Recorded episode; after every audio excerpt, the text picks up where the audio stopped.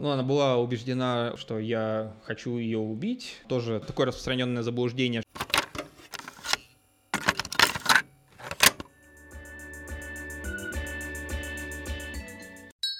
Нейрочай. Всем привет! Это подкаст о том, как устроен мозг человека и компьютера, зачем это знать и что с этим делать. Меня зовут Виктория Земляк. Я Владимир Михеев. Сейчас утро, Москва. Мы снова на связи со Стокгольмом. И у нас в гостях Александр Лебедев. Привет. Александр – доцент кафедры клинических нейронаук в Каролинском институте в Швеции. Это уже второй наш выпуск с Александром. В первом мы говорили о шизофрении и теориях заговора. Сегодня у нас тоже очень серьезная медицинская тема – нейродегенеративные заболевания, такие как болезнь Альцгеймера и Паркинсона. Александр изучал их во время своего PhD в Норвегии. Все верно? Верно. Сегодня мы обсудим, как и почему с возрастом развиваются заболевания нервной системы. И главное, как вовремя их диагностировать и предотвращать.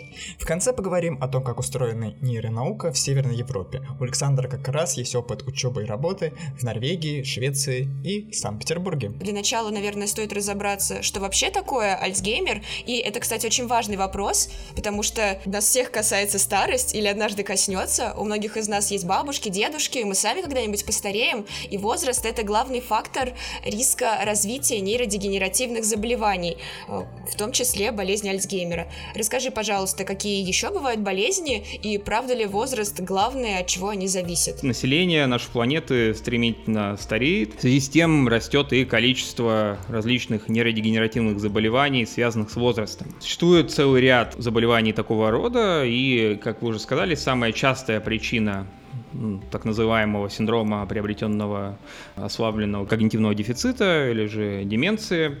Самой частой причиной развития деменции в пожилом возрасте является болезнь Альцгеймера, на которую приходится порядка 60, по некоторым данным 80 случаев э, всех деменций, связанных с пожилым возрастом. Существуют другие причины, которые могут приводить э, к нарушению когнитивных функций в пожилом возрасте, которые ну, являются, распространенность которых активно обсуждается и оспаривается другими исследователями, скажем, болезнь телец-леви, о которой мы, может быть, еще поговорим сегодня, на которой приходится порядка 5-15% э, деменций, э, связанных с пожилым возрастом, э, по некоторым данным до 30%.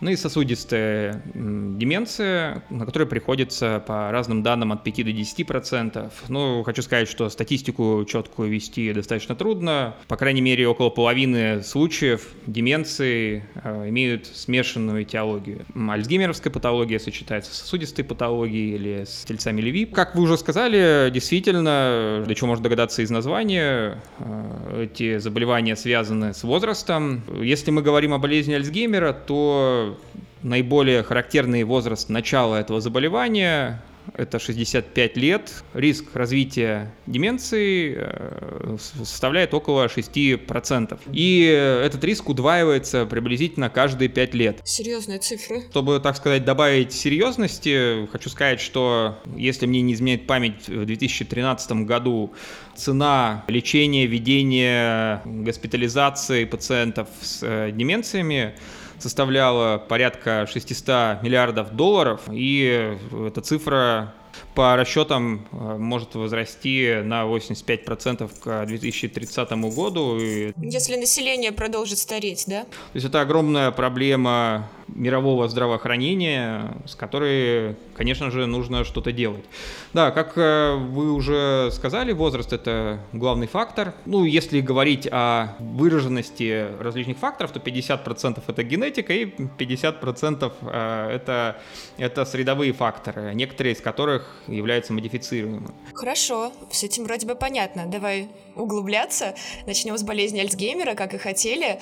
Э, что же это за заболевание, как оно проявляется? Наверное, правильно будет спросить, какая у него симптоматика. Э, болезнь Альцгеймера — это хроническое, связанное с возрастом нейродегенеративное заболевание, которое... Кстати, а что мы имеем в виду, когда говорим это умно звучащее слово нейродегенеративное? По сути, это умное слово значит, что погибают нейроны.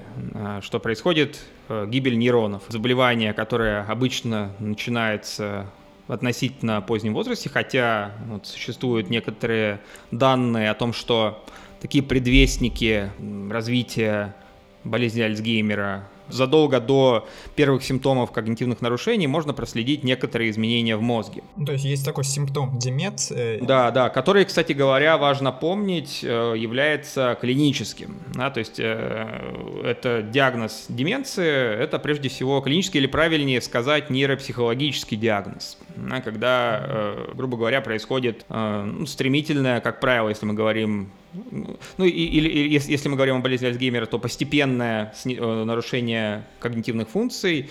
И если мы говорим о болезни Альцгеймера, то, наверное, первые предвестники — это ну, такая забывчивость, ну, некоторые аспекты которой знакомы многим из нас. А если мы поменьше поспим, устанем, когда человек начинает забывать, где он оставил какие-то свои вещи. Но в большинстве случаев, а, если это такой средний или молодой возраст, подобные симптомы, как правило, связаны с утомлением и не представляют какого-то предмета для серьезного беспокойства. А, проблемы возникают тогда, когда это очень сильно влияет на повседневную жизнь. А, человек выходит из дома и закрывает дверь регулярно, когда он теряется а, на улице. Один из тоже характерных симптомов а, болезни Альцгеймера, по крайней мере, деменции при болезни Альцгеймера, это нарушение, нарушение ориентировки во времени и пространстве. Кто-то теряется и без Альцгеймера. Я думаю, некоторые люди просто в группе риска находятся. Ну, это тоже так. Кстати говоря, вот ты сказал про сон, что э, недосып приводит нас к похожим симптомам. Сам собой напрашивается такой вопрос. Постоянно недосып. Насколько сильно он повысит э, риски развития болезни Альцгеймера? Это хороший вопрос, кстати говоря, а, поскольку современные исследования свидетельствуют о том, что сон сам по себе играет важную роль в клиренсе или в очищении мозга от э, бета, бета-амилоида, да, такой э, один из важных центральных маркеров болезни э, Альцгеймера. Каких-то систематизированных данных, которые бы позволили предоставить четкие цифры, насколько потеря одного часа сна повышает риски развития болезни Альцгеймера. Такими данными мы не располагаем, но, на мой взгляд, э, на сегодняшний день у нас есть достаточно четкие свидетельства в пользу того, что здоровый сон способен оказывать благоприятное влияние на, в принципе, психическое здоровье, которое также связано с рисками э, развития болезни Альцгеймера, а, и, соответственно, на вероятность развития болезни Альцгеймера спасибо. Ну, просто отменить старение никак нельзя, а вот э, спать чуть-чуть побольше мы все-таки можем. То есть приятно, что что-то мы можем сделать. Все подходы, в частности, для лечения болезни Альцгеймера, а, они а, ориентированы на симптомы, на поддержание когнитивных функций, но, как я уже говорил, существует ряд модифицируемых факторов, на которые мы можем превентивно влиять. Как говорил а, один из американских президентов Джон Кеннеди, ремонтировать крышу следует тогда, когда еще светит солнце. И это, конечно же, безусловно, распространяется на риски по развитию нейродегенеративных заболеваний. Так э, каким образом можно снизить риски Альцгеймера и вообще нейродегенеративных заболеваний? Да, а, если мы говорим о рисках э, факторах риска по развитию деменции, в частности болезни Альцгеймера, а, то это прежде всего сахарный диабет, э, как первого, так и второго типов, гипертоническая болезнь, ожирение, ну, лишний вес, различные психические расстройства, в частности депрессии, дефицит физической активности и вредные привычки, такие как, скажем, курение. Соответственно, мы можем ну, предположить, какие возможные меры мы можем принять э, еще находясь э, в молодом возрасте, вести, конечно же, здоровый образ жизни, контролировать свой вес – а, давай теперь э, обратимся к тому, что, собственно, происходит в мозге во время болезни. Болезнь Альцгеймера, как правило, поражает э, височные доли, такие структуры, как э, энторинальная кора, парагиппокампальная кора и, собственно, сам гиппокамп. То есть это структура, которая играет центральную роль в эпизодической памяти, и это именно та структура, которая разрушается особенно стремительно при болезни Альцгеймера. Существуют различные способы стадирования данного заболевания. Ну, как правило, мы видим, есть некоторые случаи с э, нетипичным началом нейродегенерации, но самое типичное начало болезни Альцгеймера – это атрофия э, медиальных височных долей, в частности, энторинальной коры и гиппокампа. Это как раз области, которые отвечают за память. Угу. Сейчас, наверное, точно неизвестно, от чего возникает болезнь Альцгеймера, но есть, наверное, гипотезы. И вот ты уже упомянул одну из них в самом начале про холинергическую гипотезу. Можешь про нее рассказать? Да, это одна из самых, пожалуй, старых э, гипотез, э, которая была поддержана э, эффективностью ингибиторов ацетилхолинестеразы. Сам смысл этой теории, что э, болезнь Альцгеймера связана с пониженной выработкой ацетилхолина что, в свою очередь, ведет к нарушению э, холинергической передачи, которая очень четко связана с важнейшими когнитивными функциями, такими как, в частности, эпизодическая память, принятие решений. А кто виноват в том, что хуже вырабатывается ацетилхолин? Да, да, да. Собственно, да, самые актуальные, извечно русские вопросы, кто виноват и что делать, э, распространяются и на болезнь Альцгеймера. Эти вопросы до сих пор остаются открытыми. Так, и кто же виноват? Какие у нас есть версии? Главные подозреваемые? Амилоидная гипотеза или гипотеза амилоидного каскада, э, которая сфокусирована на основном биомаркере болезни Альцгеймера или на а, метамилоидных бляшках. Произнес слово бляшки. А что это значит? Насколько я помню, это значит, что этот белок, он э, как клубок э, сцепляется друг с другом и каким-то образом убивает соседние нейроны. Да и вообще, зачем нужен амилоид в организме? Что он там забыл?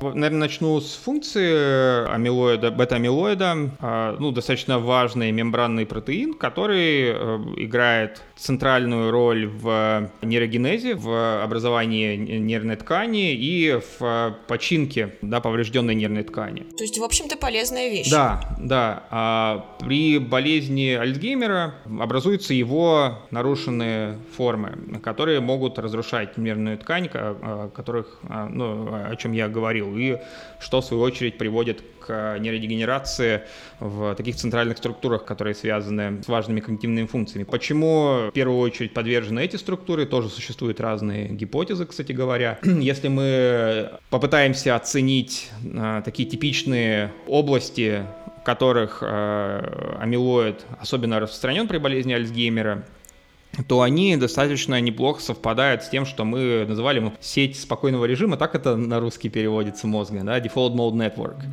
А, и опять же, да, существуют разные, разные гипотезы, почему, почему это так. Ну, в частности, это одна из таких наиболее активных э, э, сетей мозга, и ну, вот одна из гипотез говорит, что для того, чтобы происходило отложение амилоида, нервная система, ну, структуры, в которых это происходит, они ну, должны очень быть активны и работать на износ. Кстати, а что насчет тау-белка? Я слышала, что это еще одна гипотеза, связанная с болезнью Альцгеймера.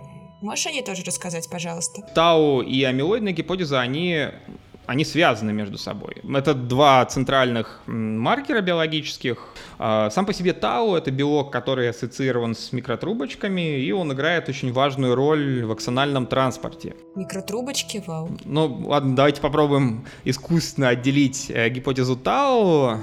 Ну, согласно ей, такое патологическое, чрезмерное фосфорилирование тау, ну, модификация белка тау приводит к превращению нормального ТАУ, который выполняет важные функции в аксональном транспорте, а в патологический ТАУ, который откладывается в виде таких спиральных филаментов или как там, neurofibrillary tangles, как это и вот эти нитки сцепляются, образуют клубочек и, по сути, все разрушают. Да. Ну, во-первых, нарушается, да, стабилизация микротрубочек и аксональный транспорт, но, да, как патологическая аккумуляция ТАУ, которая приводит к токсичности, также да, может способствовать разрушению нейронов в мозге и, соответственно, потере функции. Хорошо, ты сказал, что амилоид и тау-белок могут использоваться как биологические маркеры, но еще раньше ты сказал, что альцгеймеры диагностируются по нарушениям когнитивных функций. Так это все-таки маркеры или не маркеры? Или это ненадежные маркеры, так, фломастеры? А, ну, вообще, бета-амилоид и тау включение. Это очень хороший маркер, который э, позволяет, ну, по крайней мере, определить ведущую патологию. Эти маркеры нам доступны постмортом. А, вот в чем дело. А, есть... То, то есть после смерти человека. Да, да. Есть некоторые методы нейровизуализации, которые позволяют а, выявить. По сути, если мы говорим о золотом стандарте биологической верификации болезни Альцгеймера, то речь идет о пост постмортом верификации. Современные клинические исследования, которые направлены да, на э, физические нагрузки, на когнитивную тренировку э, пациентов, которые находятся в группе риска, по предварительным данным, даже показывают несколько большую эффективность э, в отношении людей, которые находятся в повышенной генетической группе риска. Даже если у человека существует высокий генетический риск, не все потеряно, а, и, может быть, вот эти модифицируемые факторы и, соответственно, способы изменения образа жизни, которые направлены на модифицируемые факторы, могут даже быть более эффективны, чем а, у человека, который не имеет генетической предрасположенности к болезни Альцгеймера. Это очень воодушевляет на самом деле. Ну, а мы постепенно переходим к другой болезни, к болезни Паркинсона. Вот расскажи, пожалуйста, что это за болезнь, из-за чего она возникает? Во-первых, это также нейродегенеративное заболевание, которое связано с возрастом. А, для болезни Паркинсона характерна а, такая группа двигательных нарушений, которые очень хорошо знают неврологи. Это тремор, ригидность, да, или такая скованность движений, и замедленность движений, сложности инициации и, и торможения автоматизированных движений. Ну и что важно для психиатров, для геронтологов, это когнитивные нарушения, которые также нередко могут встречаться при болезни Паркинсона. Как правило, они не настолько выражены, есть тоже разные формы болезни Альцгеймера, есть даже деменция э, вследствие болезни Паркинсона. Так или иначе, это не настолько сильно заметные, как правило, когнитивные нарушения э, в сравнении с таковыми при болезни Альцгеймера. И если при болезни Альцгеймера страдает в первую очередь функции эпизодической памяти, то при болезни Паркинсона э, речь идет прежде всего о нарушении исполнительных функций. Да, планирование, э, опять же, такой когнитивный контроль, внимание, да, мотивация, да, апатия при болезни Паркинсона — это тоже, пожалуй, отдельная история. Это нейрогенеративное заболевание, которое очень очень четко связано с гибелью дофаминергических нейронов в черной субстанции, прежде всего. Это основная дофаминергическая структура в нашем головном мозге, в стволе. Есть, э, это место, где э, создается нейротрансмиттер дофамин. Да, да, да. А, и... а дофамин у нас как раз отвечает за то, чтобы инициировать движение, намерение и прочее. Ну, у дофамина очень много функций. Ну, если говорить о двигательной функции, да, это регуляция некоторых автоматизированных движений, инициация движения и терминация движения. Ну и что важно, до появления первых симптомов болезни Паркинсона обычно проходит ну, достаточно большое время, э, если мы говорим о типичных случаях. И для того, чтобы появились первые моторные симптомы болезни Паркинсона, необходимо, чтобы произошла гибель по меньшей мере 70-80% нейронов черной субстанции. Тремор, покой, ригидность, скованность движений, замедленность движений. Нейрочай.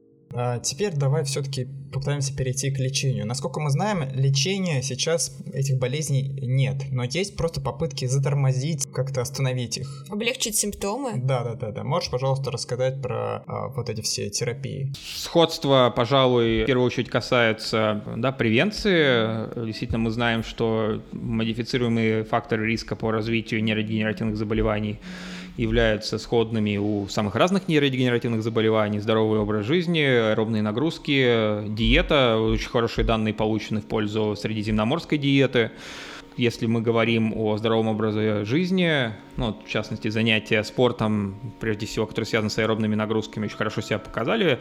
Когда мы говорим о лечении, здесь э, уже манифестируемых форм деменции, э, нейродегенеративные процессы зашли достаточно далеко, то здесь э, начинаются различия.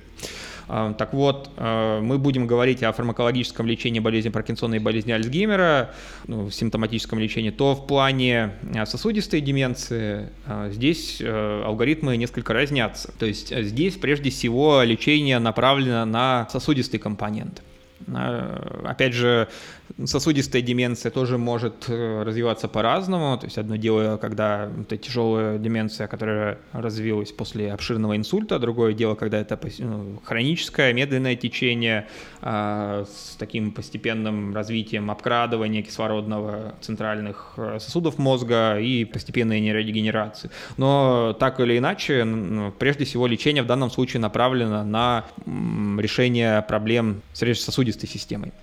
А, при болезни Альцгеймера, как я уже говорил, этиотропного лечения, которое бы влияло на патологический процесс на сегодняшний день не существует. А, То есть лекарственного? Да, да, да, да.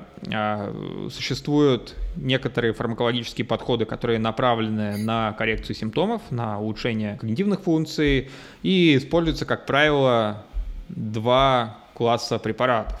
Это ингибиторы ацетилхолинэстераза и антагонисты НМДА глутаматных рецепторов. Если мы говорим о болезни Паркинсона э, и на ранних стадиях обычно применяют агонисты дофаминовых рецепторов. Агонисты это у нас что такое? Которые способствуют, усиливают дофаминовую передачу. Могут также применяться ингибиторы моноаминоксидазы Б. Подобно тому, как при болезни Альцгеймера мы влияем на фермент э, ацетилхолинэстеразу, мы можем также повлиять на э, моноаминоксидазу которые участвуют в расщеплении дофамина. Ну, то есть потому что у нас проблемы с ацетилхолином и с дофамином, соответственно. При... Да, да, да, именно так, да. И, соответственно, мы пытаемся э, с помощью препаратов хоть как-то увеличить их количество, или пытаемся увеличить их выработку, или пытаемся уменьшить их естественную... Либо стараемся компенсировать э, потерю дофамина посредством введения такого ну, прекурсоров дофамина. И да, на, обычно на более таких продвинутых стадиях используется терапия, да, э, леводопа, например, да, то есть это препарат, который очень четко себя, очень хорошо себя зарекомендовал в плане а, влияния на симптомы паркинсонизма, он, наверное, наиболее эффективен в плане влияния на симптомы, ну и да, наверное, следует так сказать, э, вкратце упомянуть о некоторых методах нейрохирургической коррекции болезни Паркинсона, когда уже ничего не эффективно, а, хорошо себя зарекомендовали методы глубокой мозговой стимуляции а, структур, подкорковых структур. То есть мы поняли, что раз заболевание полностью неизлечимо, особенно важно э, его пытаться предотвращать, а также вовремя диагностировать и мониторить. Сейчас во многих областях, и в том числе в медицине, настоящим прорывом стало машинное обучение и нейросети, или, как модно говорить, искусственный интеллект. Как же этот самый искусственный интеллект может нам помочь в борьбе с нейродегенеративными заболеваниями? А, эти алгоритмы применительно к медицине могут помогать в принятии клинических решений, а, да, улучшать значительно нашу диагностику. И я, конечно же, глубоко убежден, что у этих методов большое будущее. Машинное обучение, в частности, использование методов машинного обучения для а, автоматизированной диагностики нейродегенеративных заболеваний, собственно, являлось объектом моей диссертации, которую я защитил в университете Бергена в Норвегии. Да, основной задачей стояла разработка и тестирование разных способов а, обработки а, нейроизоляционных данных, дифференциальной диагностики разного рода деменции и прогноза. О, то есть ты предсказывал течение болезни по каким-то искал паттерны активности мозга, верно? Да, да, совершенно верно. Мы прежде всего фокусировались на э, структурной МРТ по ряду причин, о которых я, может быть, э, поговорю еще. У нас было опубликовано исследование, э, где мы э, разработали и протестировали алгоритм на огромной базе данных пациентов с Альцгеймером, база данных с тысячами пациентов с Альцгеймерами. Исследований такого рода в этой области действительно много, потому что бывает, что психологи берут выборки из нескольких десятков человек, в лучшем случае на них строят модели машинного обучения. Да, да, это тоже очень важно помнить. А, так вот, та точность классификации и прогноза... Это измерение качества, насколько хорошо работает ваша модель. Да, да. А, чувствительность, грубо говоря, это количество верных позитивов. То есть, если я в комнату заведу 100 пациентов с подтвержденным диагнозом деменции, сколько из них верно распознает алгоритм. Специфичность а, — это наоборот. Если я в помещение заведу такое же количество здоровых людей, какое количество из них верно распознает мой алгоритм или верно скажет, что они не страдают, скажем, деменцией альцгеймеровского типа. Так вот, алгоритм, который был натренирован на вот этой большой американской базе данных, э, показал эквивалентную эффективность. Мы вообще практически не наблюдали э, падения чувствительности и специфичности на независимой выборке, которая получена была отдельно на другой популяции. И какая же, можно тебя спросить про проценты, наверное, всем интересно. Для детекции болезни Альцгеймера, а, то есть ну, способности дифференцировать пациента с болезнью Альцгеймера, а, была на тестовой выборке а, порядка 90%, то есть чувствительность была 89 приблизительно процентов, а специфичность 92 процента. Вот, это было достигнуто посредством комбинирования а, различных автоматизированных метрик толщины коры и объема подкорковых структур. Мы также оценивали способность предсказывать развитие болезни Альцгеймера. Грубо говоря, натренировали алгоритм на, ну, дифференцировать между здоровыми и больными, и потом тот же самый алгоритм применили на группе людей, которые находятся в группе риска, у которых ранние, скажем, симптомы, некоторые есть когнитивное снижение, но которое, ну, относительно легкое, ну, не достигает уровня деменции. И, короче говоря, в итоге нам удалось достигнуть порядка 83% точности. Хорошо, так понятно, спасибо. И что, вы там нейросетки делали какие-то суперсложные, да? Я работал также с нейросетями, но, э, как ни странно, для большинства классификационных, по крайней мере, решений, э, и в частности вот в этой статье, про которую я говорил, в этом исследовании очень хорошо себя показывали э, методы supervised, ну, обычно supervised machine learning. Э, Классический. Да, да, да, да, классического машинного обучения. Э, алгоритм, который мы использовали в упомянутой работе, это был случайный лес. Он очень хорошо себя показал в большинстве э, работ. Мне не приходилось, да, как-то углубляться в очень сложные алгоритмы, в частности, э, в нейросети. Обычно очень хорошо себя э, зарекомендовывали э, стандартные методы, такие как, скажем, Э, метод опорных векторов, э, или векторов, как правильно на русском, не знаю.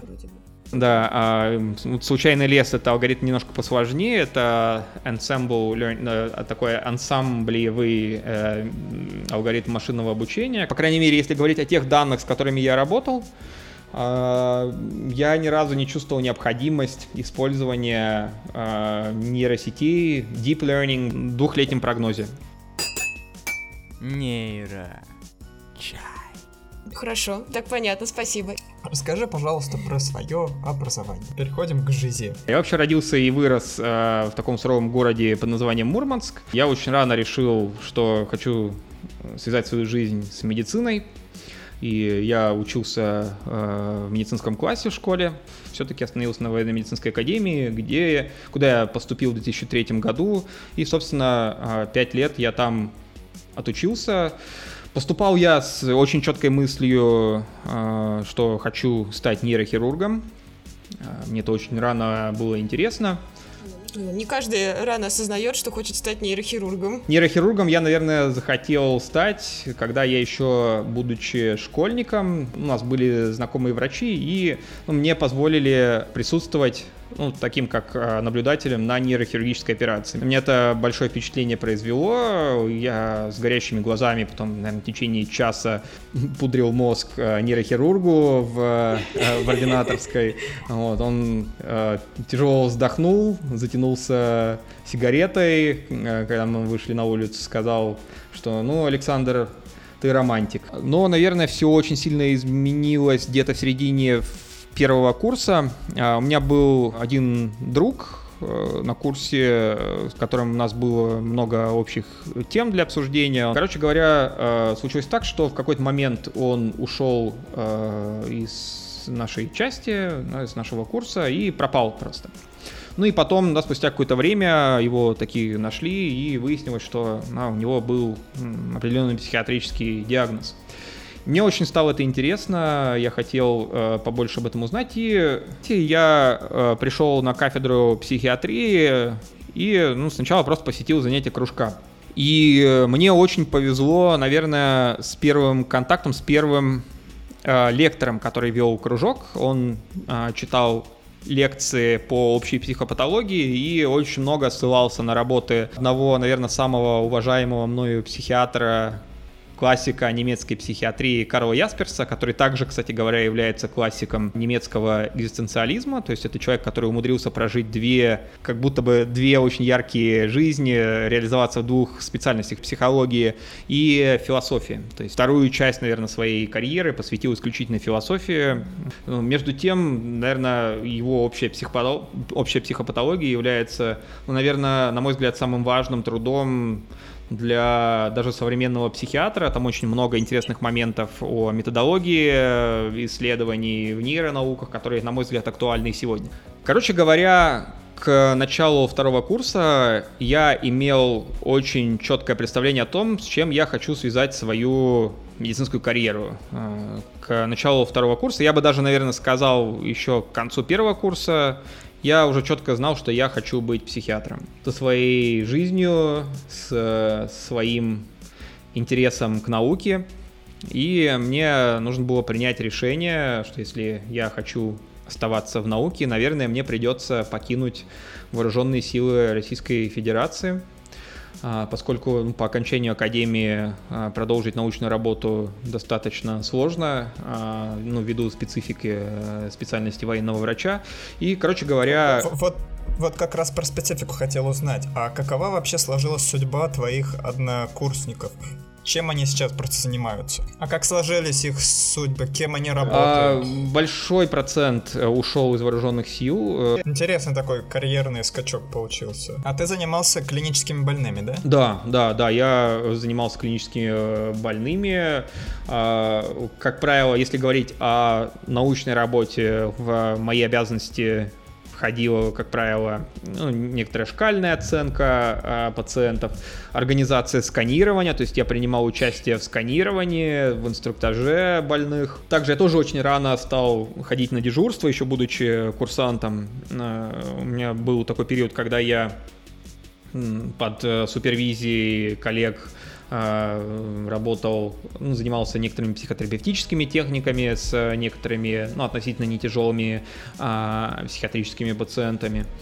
Вот. Ну да, я, я также достаточно рано стал а, принимать участие в клинической работе, да. Были ли какие-нибудь интересные истории из практики? Ну, например, из таких, что на поверхности лежит, я а, ординатуру проходил на женском отделении, и ну, тогда, правда, очень много работал, какую-то часть научной работы, работы мне приходилось также делать на отделении, я иногда оставался допоздна. Однажды я принимал пациентку с э, острым психозом, достаточно напряженная была, ну, она была убеждена, что я хочу ее убить, устраненное заблуждение, что ну, психотического пациента невозможно переубедить, вот, ну, да, то есть нам удалось как-то, ну, насколько это возможно, в том состоянии наладить э, общий язык. Я сказал, ну, ну, послушайте, если бы, наверное, я хотел бы, я бы это давно сделал. Uh, ну и, короче говоря, она постепенно стала восстанавливаться, uh, вот, ну и через какое-то время она стала убеждена в том, что я Иисус Христос, и она ждет от меня ребенка.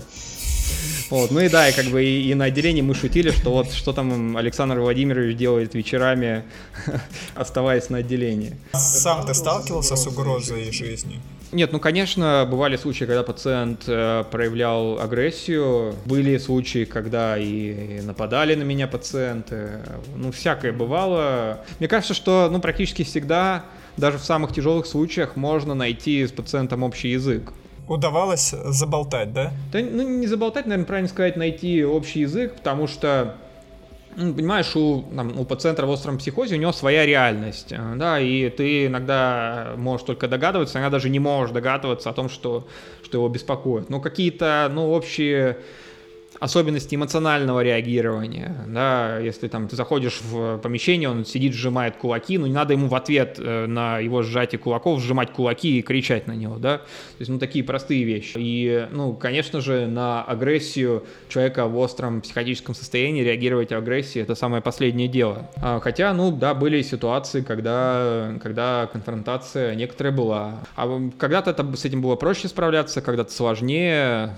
А есть какой-нибудь, ну, секрет или метод, как э, ну, работать с людьми в психотическом состоянии, что им говорить, э, успокаивать? Как? Не пытаться переубеждать активно, а. да, приводить доказательства, что так, так, так, ну, проявлять спокойствие, наверное, да, то есть если, ну, понимаешь, если человек убежден, что его преследует ФСБ, и ты его начинаешь пытаться переубедить, что ты не агент ФСБ, то, естественно, это, ну, в его восприятии это именно то, что будет говорить агент ФСБ, э, если он захочет, например, скрыть свои цели.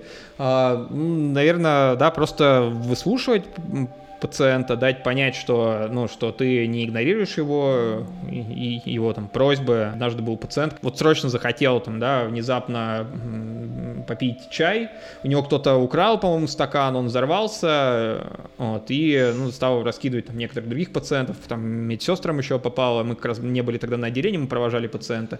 Вот мы вернулись, и мы нормально с ним поговорили, просто, да, надо понимать, что, ну, это тоже люди, иногда с измененным восприятием реальности, личности, а, у которых может несколько отличаться видение ситуации, сложившейся ситуации, и ну, важно понять, что, что ты не настроен на них агрессивно, не желаешь им зла. Потому что ну, эти люди тоже нередко в этих состояниях страдают, не только окружающие, в первую очередь они сами страдают. Вот, и, ну, дать понять, что ты располагаешь средствами, чтобы как-то облегчить их состояние практически или фармакологически, если в этом есть необходимость. Вот и все. И если эту мысль удается донести до пациента, большинство проблем удается решить. Вот это состояние, когда тебе приходится постоянно сталкиваться с агрессией или с психозом, оно как-то подавляло тебя? Ну, во-первых, постоянно, постоянно с этим не приходилось так. То есть это скорее были очень редкие как раз таки случаи. Вообще на психиатрическом отделении все относительно спокойно, вот так вот, ну, фоново там достаточно спокойная обстановка. То есть, да, бывают там круглые палаты, бывают острые поступления, когда бывает, не, бывает обострение пациентов, но фоново ну, достаточно спокойно на психиатрическом отделении, такого прямо сильного напряжения обычно не ощущаешь. Вот еще один тоже момент. Э, там, меня часто спрашивают, как общаться там в принципе с психотическим пациентом, вообще с пациентом с психическим расстройством. Ну, просто нужно общаться как с человеком прежде всего, и чем меньше ты будешь подчеркивать психическое расстройство человека, не знаю, как-то уничижительно отзываться, тем лучше. А, потому что в первую очередь это тоже да, человек, да. и мы точно так же, не знаю, бывали пациенты, которые мне рассказывали о каких-то своих переживаниях, тут же мы вместе над ними смеялись, не, не над пациентом, а над, да, над некоторой абсурдностью некоторых переживаний. И да, но очень важное правило смеяться не над пациентом, а вместе с пациентом. Хорошо, после э, работы в России ты переехал в Северную Европу. Первое, что хотел бы понять, это есть ли э, какие-то отличия в науке или в образе жизни, или в том, как люди думают, живут э, в России и в Северной Европе? Ну, различия менталитета есть, конечно же. Э, это ну, люди с несколько другим бэкграундом, занимаясь э, спортом, единоборствами. И ну, могу сказать, что путешествуя по миру, тренируясь в разных местах, я вижу больше сходств, чем различий между людьми.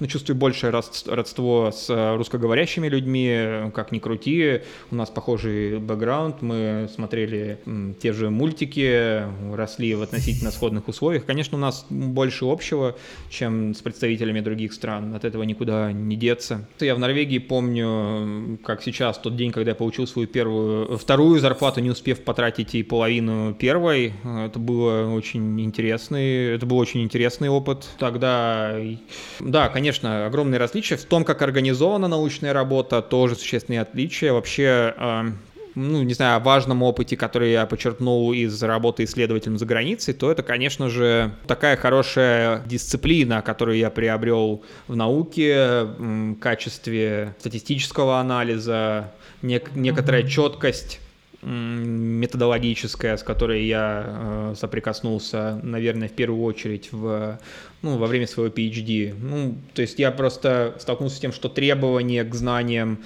статистическим, э, да, четкость описания методов, вот эти аспекты были значительно выше э, в сравнении с теми условиями научной работы, в которых я был, будучи в России. Были ли сложности в эмиграции? Да, конечно. Ну, среди, чего уж греха таить, среди многих моих э, друзей, коллег, знакомых, многие смотрят за границу, хотят работать там, но я не перестаю повторять, что эмиграция, конечно же, подходит не всем. И сказать, что у меня это прошло очень гладко, ну, пожалуй, это будет неправдой. Иммигрант проходит через разные стадии принятия того, что, на, что он вряд ли ну, по крайней мере, в ближайшем будущем, от, наиболее вероятно, в течение своей жизни, живя в другой стране, вряд ли будет чувствовать себя своим. и с этим не всегда легко мириться. То есть, может быть, когда ты молод, с этим проще, когда ты становишься старше, это становится труднее, и ну, я наблюдал самые разные способы адаптации к этому. Кто-то, да, как улитка тащит свой домик, общается с русскоговорящими, старается создать свою микро-Россию в другой стране. Кто-то пытается забыть все свои русские корни, растворившись э, в новой культуре. Это достаточно непросто. Для справки хочу сказать, что не было ни одного дня, когда я именно, когда я прямо хотел вернуться в Россию. Почему? Потому что э, научные условия были хорошие? Да, наверное, то, что я приобрел взамен вот этой жертве, включенности в коллектив, наверное, я очень высоко это ценил. Ну, во-первых, я чувствую, что меня ценят, мою работу ценят. Э, я прикоснулся к мировой науке, тоже вспоминаю слова одного из моих учителей в России, который я до сих пор очень э, бережно храню. Мне один из моих коллег как-то сказал, Александр, запомни, нету науки твоей улицы, твоего дома и даже твоей страны, есть только мировая наука. А, да, и то, что я приобрел, ну, конечно же, финансовая сторона вопроса тоже немаловажную роль играет. Ну, я думаю, на этом можно уже и заканчивать. Три чая каждому, кто смог дослушать этот выпуск. Дорогие наши слушатели, делитесь этим выпуском в своих соцсетях, рассказывайте о новых методах лечения таких сложных болезней, как Альцгеймер и Паркинсон. Ну и до новых встреч. Всем пока. Спасибо. Всего доброго.